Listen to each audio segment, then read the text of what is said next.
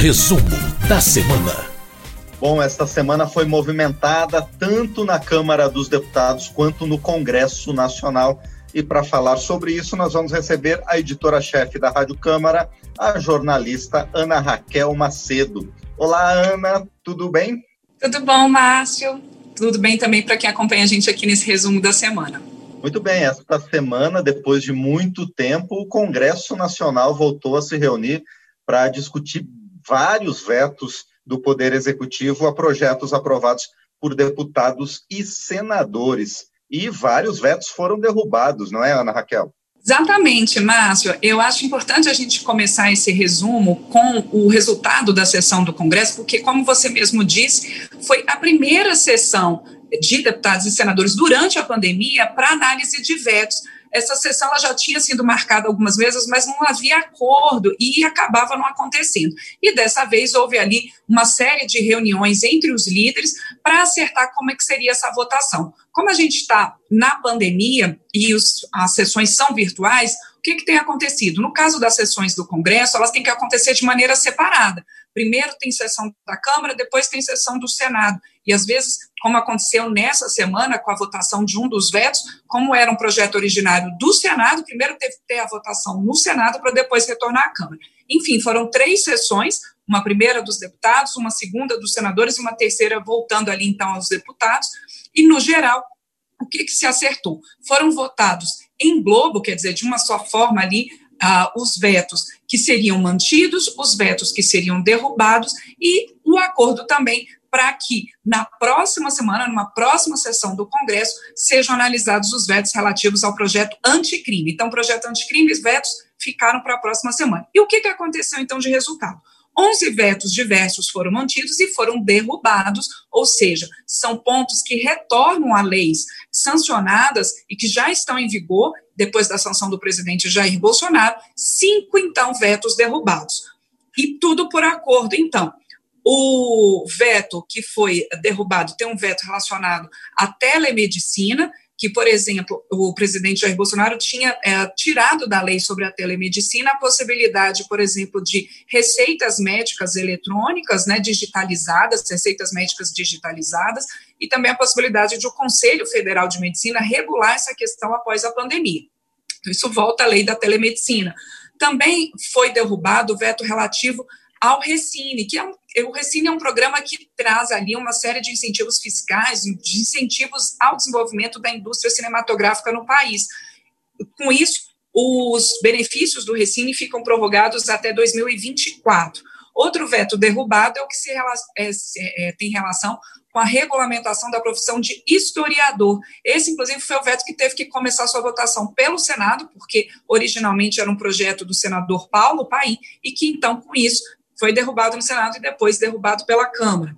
Também ah, foi derrubado o veto a alguns pontos da chamada Lei do Agro, e ali prevendo alguns incentivos, ah, algumas desonerações para o setor agropecuário, porque a Lei do Agro ela tratava justamente de algumas dívidas desse setor, então retornando alguns pontos dessa lei. E, por fim, derrubado um veto que é, torna, ah, que isenta de obrigatoriedade de de realização de licitação para a contratação de advogados e contadores por órgãos públicos. Então, esses cinco vetos derrubados, e, como eu disse, Márcio, dentro desses, é, dessas reuniões de discussões e acordos entre os líderes para a votação desses vetos, ficou, então, para uma próxima sessão do Congresso, para a próxima semana, a votação dos vetos relativos ao projeto anticrime. Muito bem, alguns dos vetos da chamada MP do Agro foram mantidos e alguns foram retirados, né? E ainda assim, mesmo com essa sessão extensa do Congresso Nacional, o plenário da Câmara também se reuniu para votar esta semana, não é? Isso, porque essa sessão do Congresso, Márcio, ela aconteceu na quarta-feira. E aí, como você disse, foi muito extensa. Ela durou ao longo da quarta-feira, porque houve ali reuniões de líderes, e aí essa questão de ter ter primeiro uma da Câmara, depois uma do Senado, depois outra da Câmara, enfim, essa foi a questão da quarta. Mas, como você disse, tanto na terça quanto na quinta, os deputados se reuniram em sessões virtuais para votação de propostas. Na terça-feira, a, a sessão começou mais tarde, e começou mais tarde porque houve a decretação, a gente lembra aqui, do luto oficial é, pelo Congresso por conta das mais de 100 mil mortes por Covid-19, mais de 100 mil vidas perdidas aí de brasileiros contaminados pela Covid-19. Por conta desse luto oficial, na terça-feira a sessão ela foi começar depois das seis da tarde. E com isso foi votado uma única proposta, foi votada uma única proposta, que foi a medida provisória 983. Essa medida provisória foi aprovada pelos deputados e ela traz o seguinte: dois novos tipos de assinatura eletrônica para documentos que prevê ali que tanto pessoas físicas como microempreendedores individuais possam fazer uso, então, ah, desse sistema de assinatura eletrônica, seja ela uma assinatura simples ou uma assinatura avançada em casos mais específicos e que envolvam informações sigilosas, para que usem esse sistema para comunicação com o setor público. O governo estima, Márcio, que praticamente 50% das ações ali de procura das pessoas é, por documentos públicos é, possa ser feito por meio dessas assinaturas, assinaturas inclusive simples. Por exemplo, você fazer a marcação de uma consulta, a marcação de uma perícia, fazer um requerimento de informações a órgãos públicos, que isso tudo possa ser feito, então, por meio de uma assinatura eletrônica simples, ali você conferindo realmente o nome da pessoa, o endereço, a filiação. Como eu disse, alguns casos que envolvam informações sigilosas, esses precisam, então, de uma assinatura avançada, que ali tem alguns critérios, por exemplo, de você conseguir fazer a rastreabilidade dessas informações, quer dizer, quando que elas foram alteradas dentro desse processo de assinatura. E a gente, é, nessa medida provisória, também está previsto o seguinte, que durante o período de pandemia, há a possibilidade de uma assinatura eletrônica é, ser um nível inferior ali de, de restrição uh, por conta mesmo da pandemia, para evitar que as pessoas uh, tenham que ir pessoalmente a órgãos públicos. Então, isso tudo é possível, e pela própria medida provisória também, cada uh, poder vai definir ali o tipo de assinatura para cada tipo de documento, vai avaliar como é que vai ser feita essa organização. Outro ponto importante dessa medida provisória 983, que na Câmara ela é, teve a relatoria do deputado Lucas Virgílio, do Solidariedade de Goiás, em relação a receitas médicas de medicamentos controlados, por exemplo, antibióticos, remédios tarja preta e também atestados médicos. Pela, por essa medida provisória, fica permitida a assinatura eletrônica para esses documentos, mas desde que seja por um certificado digital, que aí sim é um sistema específico e que exige ali o pagamento de um sistema específico por esse profissional que tem a intenção de utilizar de assinatura eletrônica para fazer tanto a receita médica quanto o atestado. A exceção, Márcio, é quando esses documentos forem emitidos dentro de ambiente hospitalar. Então, essa medida provisória 983, que trata das assinaturas eletrônicas, ela ainda precisa, ela ainda precisa da avaliação do Senado. Na quinta-feira, os deputados, eles ah, votaram apenas urgências, porque houve ali uma obstrução da oposição durante a sessão de quinta-feira, e que, com isso, outros itens que estavam previstos na pauta não foram votados. Mas essas, entre essas urgências aprovadas, foram três urgências aprovadas. O que é a urgência? Nesse momento de pandemia, a urgência permite que o projeto ele seja é, votado diretamente pelo plenário na sessão virtual, já que as comissões permanentes da Câmara não estão funcionando. Então, que projetos, então, que tiveram urgência aprovada, que podem, então, entrar na pauta de votações dos próximos dias, votações da Câmara. Um deles é o PL 4085, que ele retoma o conteúdo da medida provisória 946, que é aquela que trata dos saques do FGTS, essa MP ela acabou sendo modificada é, na Câmara, no Senado, e quando ela retornou para uma votação na Câmara, o governo então se colocou contra essas modificações feitas pelos parlamentares e a MP acabou não sendo votada. Com isso, o relator da MP, que é o deputado Marcel Van Hatten, ele é, apresentou então esse projeto e ele teve então a votação de urgência ontem. Ontem, para quem nos assiste hoje ou nos escuta na sexta-feira, na verdade, na quinta-feira, né? A gente está falando da sessão de quinta-feira da Câmara. Também foi aprovada urgência para o PL, né, o projeto de lei 3968 de 97, que é o que isenta órgãos públicos e entidades filantrópicas do pagamento por direitos autorais, na execução, por exemplo, de músicas, e há ali uma discussão forte se nesse momento agora de pandemia os hotéis também vão ser incluídos nessa possibilidade. A gente lembra que essa questão da isenção de pagamento por direitos autorais em hotéis já foi incluída em duas medidas provisórias e acabou sendo retirada por discordância entre os parlamentares. Vamos ver como é que vai se dar, então, essa questão a partir de agora, dentro desse projeto. E, por fim, foi aprovada urgência do projeto 1721 de 2020, que suspende as prestações do financiamento de veículos por meio do FAT taxista nesse momento agora de pandemia. Essas foram, então, as urgências, mas como eu disse, Márcio, tudo por conta de uma obstrução, a, a oposição querendo marcar posição ali, por conta de uma agenda liberal, segundo a oposição, uma agenda liberal que foi muito discutida e muito colocada, inclusive, nesta semana no Congresso, inclusive com idas e visitas é, do ministro da Economia, Paulo Guedes, aos presidentes da Câmara, do Senado, inclusive até reuniões é, sobre esse assunto. Vamos falar sobre isso, um assunto paralelo em relação a isso, então, Ana? É porque houve uma manifestação bastante significativa do ponto de vista político, é, porque reuniu tanto o presidente da República quanto os presidentes das duas casas do Congresso, né? O presidente Rodrigo Maia da Câmara e o presidente Davi Alcolumbre do Senado, em defesa da manutenção do teto de gastos. Isso foi uma sinalização bastante forte, não é, Ana? Com certeza, Márcio. Essa foi uma semana que a gente teve ali um início é, com, marcado por reuniões entre os, como eu disse, os presidentes, o presidente da Câmara, Rodrigo Maia, e o ministro da Economia, Paulo Guedes, e ali reforçando a importância da manutenção do teto de gastos, e aí, na quarta-feira, os presidentes uh, da Câmara, Rodrigo Maia, do Senado, Davi Alcolumbre, foram se encontrar com o presidente Jair Bolsonaro no Palácio da Alvorada, e aí, no final desse encontro, eles fizeram essa declaração conjunta, né, de que é importante manter o teto de gastos e que há necessidade, então, de você ter um equilíbrio fiscal para poder buscar, então, recursos para investimentos. Por que dessa sinalização ali, Márcio, e dos dois, dos, dos, presidentes dos dois poderes, né, executivo e legislativo. O que está por trás disso? É porque há uma discussão, uma discussão forte entre parlamentares e até integrantes do governo sobre a flexibilização do teto de gastos.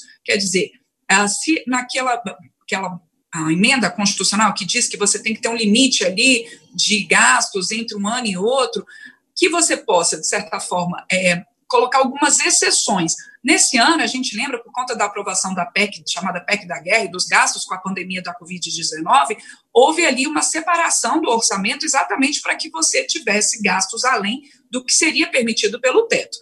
Mas é um orçamento paralelo. Como a gente está no momento já de discussão do orçamento de 2021, há então essa necessidade de saber se vai haver ou não é, flexibilização de alguns pontos do teto para caber ali um investimento em algumas áreas. Essa discussão, na avaliação do presidente da Câmara, Rodrigo Maia, ela não deve avançar, que deve ser mantido o teto, e, segundo o Rodrigo Maia, deve ser buscado a recursos, devem ser buscados recursos para investimentos a partir de reformas e da redução de despesas do Estado. Então, mas há uma outra linha também. Então, muito forte essa discussão, e o que está previsto, então, é que, ah, segundo o presidente Rodrigo Mel, que deve ser buscado é que seja mantido o teto e se busque uma folga no orçamento a partir de redução de despesas. Como? a Câmara está discutindo a reforma tributária, há uma expectativa ainda de parlamentares que o governo encaminhe a reforma administrativa, há uma discussão também no Senado e na Câmara da chamada PEC dos gatilhos, quer dizer, alguns mecanismos que seriam acionados no orçamento para redução de despesas, se o teto de gastos é, é, chegar ali ao seu limite. Então, são várias frentes e é uma discussão bastante forte, como eu disse, porque a gente está no momento do ano exatamente de planejamento do orçamento para o ano que vem. Bom, e em meio a todas essas discussões, a essa sessão do Congresso Nacional, que, como você muito bem destacou, é a primeira desse período de pandemia, o que fez com que se acumulassem muitos vetos, ainda assim, as duas comissões que discutem ações de enfrentamento à Covid-19 se reuniram para discutir temas bastante importantes, uma delas que causa muito muita preocupação na, na rede pública de saúde, que é a questão dos medicamentos para intubação de pacientes que necessitam de respiração mecânica. E Além desse, quais outros assuntos as comissões discutiram, Ana?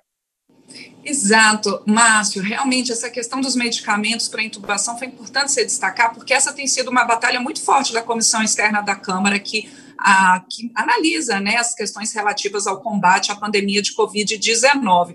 Já, eles já fizeram algumas audiências públicas, fizeram essa nessa semana com representantes da indústria, do Ministério da Saúde, dos secretários estaduais e municipais de saúde, e colocando até a possibilidade para evitar um desabastecimento, o Ministério da Saúde analisa, inclusive, uma chamada, a chamada requisição administrativa, que seria exigir da indústria, algumas indústrias farmacêuticas, uma produção direcionada para esses medicamentos de intubação que são tão importantes para os pacientes de Covid-19, e a indústria farmacêutica colocou isso na audiência, Márcio, que houve uma explosão ali, de que você, segundo eles, a indústria não estava preparada para essa explosão da necessidade de, desses medicamentos, medicamentos que não são apenas para os é, é, pacientes de Covid-19. A relatora da comissão externa, a deputada Carmen Zanotto, do Cidadania de Santa Catarina, ela coloca muito bem isso, que outros pacientes com outras é, é questões é, precisam também, às vezes, dessa intubação, e eles também estão com dificuldades para é, ter esses medicamentos. Essa foi uma questão colocada. Outra também, Márcio, é, discutida pela comissão mista do Congresso que analisa as questões relativas à Covid-19, foi que ontem o ministro, novamente já falando ontem, nessa quinta-feira, o ministro da Saúde, Eduardo Pazuello, ele foi à comissão e comentou sobre a vacina russa, que foi um assunto também que movimentou muito as notícias no mundo inteiro, porque a Rússia autorizou ali, é, é, colocou uma autorização para uma vacina, e, e, e com isso o ministro da Saúde disse que já conversou com autoridades russas e com autoridades do Paraná, que fizeram um acordo com a Rússia, mas que ele, na avaliação de, do Pazuello, ministro interino da Saúde, ainda são dados muito rasos, muito incipientes, muito no início ainda em relação a essa vacina, mas que ela não está descartada. Ele diz que o Ministério da Saúde avalia sete possíveis vacinas, que nesse momento, pela avaliação do Ministério, é que está mais avançada, que tem mais possibilidades de sucesso, é a vacina de Oxford, que inclusive já está em processo de compra pelo Ministério da Saúde, pelo governo brasileiro. A gente teve até a edição de uma medida provisória liberando recursos para isso, num acordo também com a Fiocruz. E há outras, a, né, a, tá a vacina ali do Butantan, que, e, né, com, com outros setores. Então, assim, o, o, Ministério da Saúde avalia sete possíveis vacinas, inclusive essa da Rússia, que está ali é, nesse início né, de, de análise pelo mundo inteiro. E as comissões, por exemplo, a comissão externa tratou também de assuntos como a transparência nos gastos públicos, né, Márcio? Eles também estão muito em cima dessas questões de como que a população pode fiscalizar e como que a população pode ter certeza de que esses gastos com a Covid-19 estejam sendo feitos dentro de parâmetros legais e transparentes. Então, realmente, é, são muitas audiências públicas, muito, muitos assuntos diversos tratados pela comissão externa e pela comissão mista, e a gente continua acompanhando aqui. Pois é, com relação às vacinas, a gente vê que é uma corrida mundial em busca de uma solução para a Covid-19 e todos esperamos que isso aconteça realmente em breve. Ana Raquel, mais uma vez. Márcio. Oi, Ana. Obrigada. Desculpa. Bom fim de semana. Pois é, para você também, muito obrigado pela participação da Ana Raquel Macedo, editora-chefe da Rádio Câmara, aqui no resumo da semana.